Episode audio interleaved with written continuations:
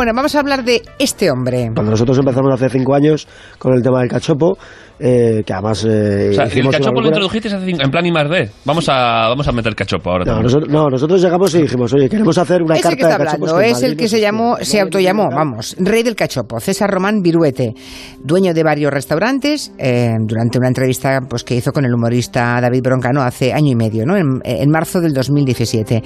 Hoy sabemos que Román, César Román Viruete, no era el rey del cachopo, sino un timador. Ni siquiera es asturiano, ni vasco, que es lo que él decía. Sus restaurantes han cerrado, eso sí se sabe. Los empleados se han quedado en la calle y él está desaparecido. No sabemos si escondido o muerto, ¿eh? lo mismo que su última pareja. Hoy Manu y Luis pues van a contarnos la verdad y casi todas las mentiras de, la vida de este falso rey del cachopo. César Román, que desapareció el día 30 de julio. Empecemos por el final, si os parece. ¿Qué, qué es lo último que sabéis de, de la vida de este hombre, este falso chef especialista en cachopo? Pues el último episodio cierto que hay de la vida de César Román, eh, incluso está documentado con imagen, ocurre el 14 de julio de este año, dos semanas antes de que se perdiese su rastro. Ese día, ese 14 de julio, el que todavía se auto- había autoproclamado rey del cachopo y su última pareja, una ciudadana hondureña llamada Heidi Paz, van a un bar de la calle Embajadores de Madrid, un bar que se llama Bar Bacanal. Poco después eh, de, de su llegada llega la policía. César y su pareja estuvieron bebiendo sin pagar, según los encargados, se marcharon y luego regresaron, pidieron más bebida y empezaron a destrozar todo lo que había a su alcance del local. Los policías encuentran allí a César Román, al rey del cachopo, y tienen en su poder tres móviles, uno de ellos de su pareja, y una llave de pugilato, es decir, un puño americano. La policía se lo lleva a comisaría, a la comisaría de Arganzuela, y allí pasa la noche. Eh, pasa ahí la noche en esa comisaría y al día siguiente, por lo visto, se niega a declarar, ¿no? Y, y los testigos que había de ese incidente en, en el bar Bacanal, ¿qué cuentan? Lo que cuentan es que el rey del cachopo y su pareja, Heidi, rompieron, destrozaron dos televisores del local, un ordenador y unas 40 botellas de alcohol que había allí. Aseguran que la mujer incluso cogió un cristal de, la- de las botellas, un cristal roto, y amenazó con él a los empleados y a los clientes, diciéndoles, gritando, como os acerquéis os rajo. Contaron también que Heidi había trabajado allí unos días, no se sabe si dos o cuatro días como camarera, y que también gritaba que el dueño no lo había pagado.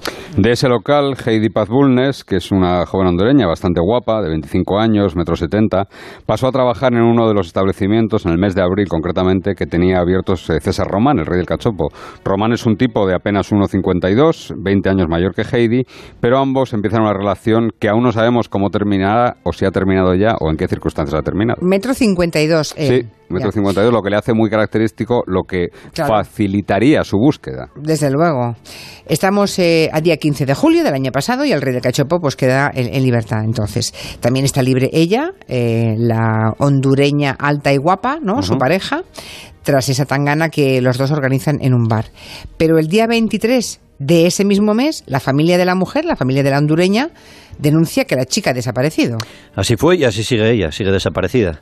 Siete días después de esa denuncia, la, que, la familia que denuncia es la familia de él, la familia de César Román, denuncia que él también ha desaparecido. Los restaurantes están cerrados desde ese día, el negocio ha quebrado y el teléfono móvil del rey del cachopo se apaga desde ese mismo día, desde el 30 de julio, aunque vuelva a tener alguna cobertura intermitente tiempo después para acabar de morirse de él.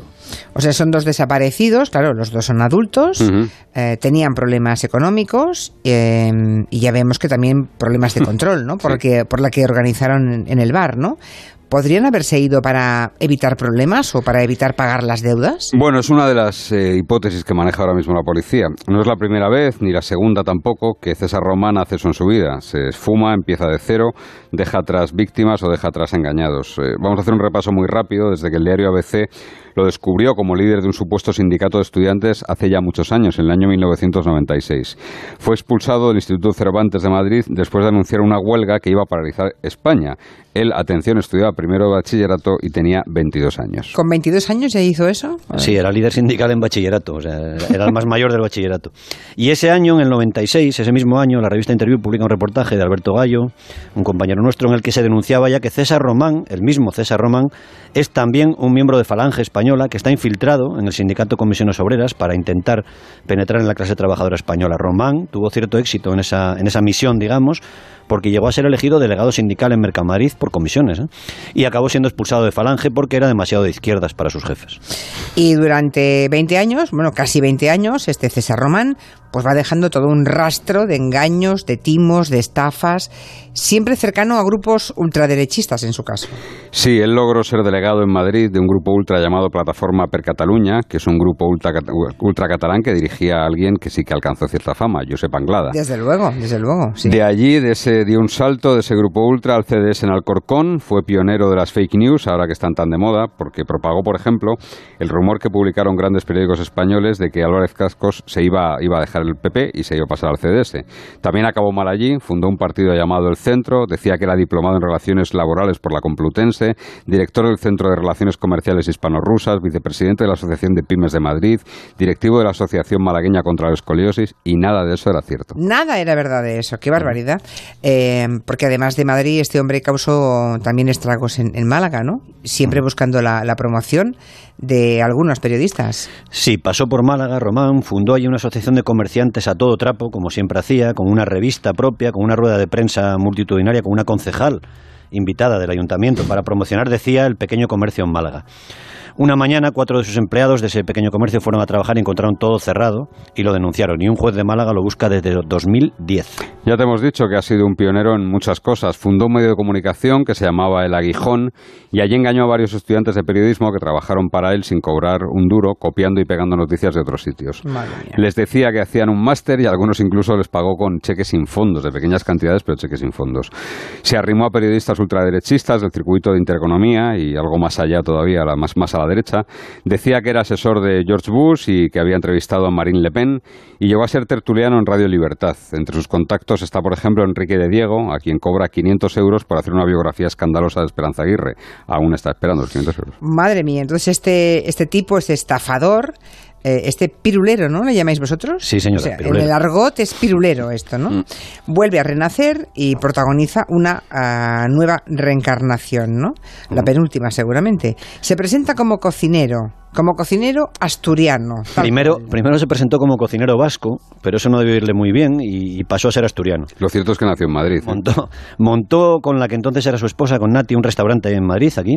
Decía que tenía acreditado, y así estaba en el restaurante puesto, ser el ganador de la mejor fabada del mundo. Algo que era totalmente falso y algo que se encontró ahí Alberto Chicote, cuando llegó al restaurante en una de sus pesadillas en la cocina para tratar de reflotarlo en la sexta. Román ya no estaba allí, se había esfumado, y fue su exmujer la que llamó a Chicote pidiendo socorro. La fabada que daban, por cierto, era de bote, de lata. De lata. ya, pero este tío, digamos, ponía eh, ahí colgado. Mm, premio a la mejor fabada y, habría muchísima gente que se lo creía, claro. En fin, eh, algo se le quedó a Román porque en marzo de 2016 hace nada, eh, vuelve a nacer como rey del cachopo. Dice que hace el mejor cachopo del mundo. Bueno, para los que no estén situados, porque la palabra cachopo en Cataluña se usa poco, ¿no? Y en Galicia, por ejemplo, que lo sepan. Es un filete empanado asturiano, ¿no? De ternera. Doble, doble de, filete ternera. De ternera, que dentro lleva jamón y queso, ¿no? Y que ahora, pues eso del cachopo se ha puesto mucho de moda.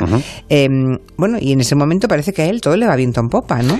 Sí, él se convierte eh, rápidamente en el, no, no, en, no en un cocinero de cachopos, no, se convierte en el rey del cachopo, igual que en otras estafas. Eh, gran inversión en publicidad, algunos famosos que acuden a sus locales a cambio de cachopos y sidra, mucho desparpajo, abre cinco locales en Madrid a los que bautiza con el nombre de Acañada Delic Experience. Consigue 180.000 euros del Banco de Sabadell, compra seis motocicletas para hacer el reparto de cachopos a domicilio y se sube a la ola de esa moda del cachopo, el cachopo de verdad. Y claro, como no paga proveedores, pues se va, mm, imagino, desinflando la burbuja, ¿no? Hasta enero de este mismo año 2018. Sí, los deudores empezaban a reclamarle el dinero, pero él lo que hacía era básicamente mandarlos al otro restaurante, al de su exmujer. Está acusado, por cierto, de violencia machista contra su exmujer también. El 30 de julio... No le falta de nada a este tipo, ¿eh? No. El 30 de julio cierra todos los locales y deja a los trabajadores en la calle. Es el mismo día en el que desaparece. Desde entonces está desaparecido, aunque parece que dio alguna señal de vida a primeros del mes de agosto. Y así, hasta que el pasado día 13 de agosto, unos vecinos del barrio de Usera, en Madrid, huelen a quemado en una nave que hay al lado y llaman a la policía. Huelen a quemado. Ahora, por favor, escuchen ustedes lo que encuentra la policía cuando llegan a una de las naves eh, ya abandonadas, pero que había sido del rey del cachopo. Pues lo que encuentran es una pequeña fogata, una pequeña fogata donde parece que habían intentado quemar alguna cosa. La fogata se, se va de las manos a quien la haya hecho, se empieza a salir mucho humo, que es lo que alerta a los vecinos. ¿no? Y también hay una maleta al lado, y dentro de la maleta la policía encuentra el torso de una mujer. Faltan la cabeza, faltan los brazos y faltan las piernas. La han cortado y le han hecho algún tipo de acelerante para que ardiera. Esa nave, esa nave que había sido alquilada antes por ciudadanos búlgaros, también estaba subarrendada a César Román y era donde él, donde el rey del Cachopo decía que iba a montar el gran centro logístico de su último proyecto, el Palacio del Cachopo, antes de desaparecer. El Palacio del Cachopo. Sí. Bueno, eh, terrible, o sea, encuentran el torso, el tronco, digamos, de una mujer, sin brazos, ni piernas, ni cabeza. Eh, supongo que se, se- se pensará en, en Heidi, ¿no? La chica, la novia de, de este individuo que está desaparecida. ¿Ella es la mujer que había en la maleta o todavía no se sabe? No sabemos. Su madre ha dado, la madre de Heidi ha dado muestras de ADN, se están comparando con el cuerpo, con el trozo del cuerpo de la maleta. Sí que sabemos que el rey del cachopo había tenido algunos problemas, que era un tipo violento. Ya te he dicho que estaba denunciado por malos tratos a su mujer, tenía una orden de alejamiento. Y también fue detenido en su día por dar varios golpes de pala en la cabeza a un perro por maltrato animal. Sí, un perro que era de su, de su expareja, antes de la última pareja que tuvo antes de Heidi. Un indeseable en todos los mm, Por, aspectos. por otro lado, alguna vez se había llevado alguna paliza después de dejar pufos y dedos a gente. Había acabado incluso en el hospital porque le sorprendieron en un baño de un bar de la calle Arturo Soria sniffando cocaína, le quisieron quitar el dinero que llevaba encima y acabó con una tunda en, el hospital. Incluso llevaba siempre pegado a su lado a un tipo grandote, que había contratado un tipo grandote, un tal Giovanni, que estaba vinculado también a grupos ultraderechistas, antiguo vigilante de seguridad, que le hacía de chofer y de guardaespaldas. O sea que no, no sabemos si el llamado rey del cachopo se ha escondido con su novia, si es ella la que está muerta. No sé, ¿qué, qué pensáis vosotros? No hay certezas, no habrá, hasta que el ADN diga quién es la mujer de la maleta. En cuanto a Román, al rey del cachopo, la policía tiene datos que hablan de que antes de desaparecer sí que visitó algunas decenas de cajeros automáticos y sacó fuertes cantidades de dinero. Algunas fuentes hablan de incluso 100.000 euros en metálico. No sabemos si usó ese dinero para pagar deudas o para intentar salvar su vida o para escapar. Y si es así, no sabemos si se fue solo.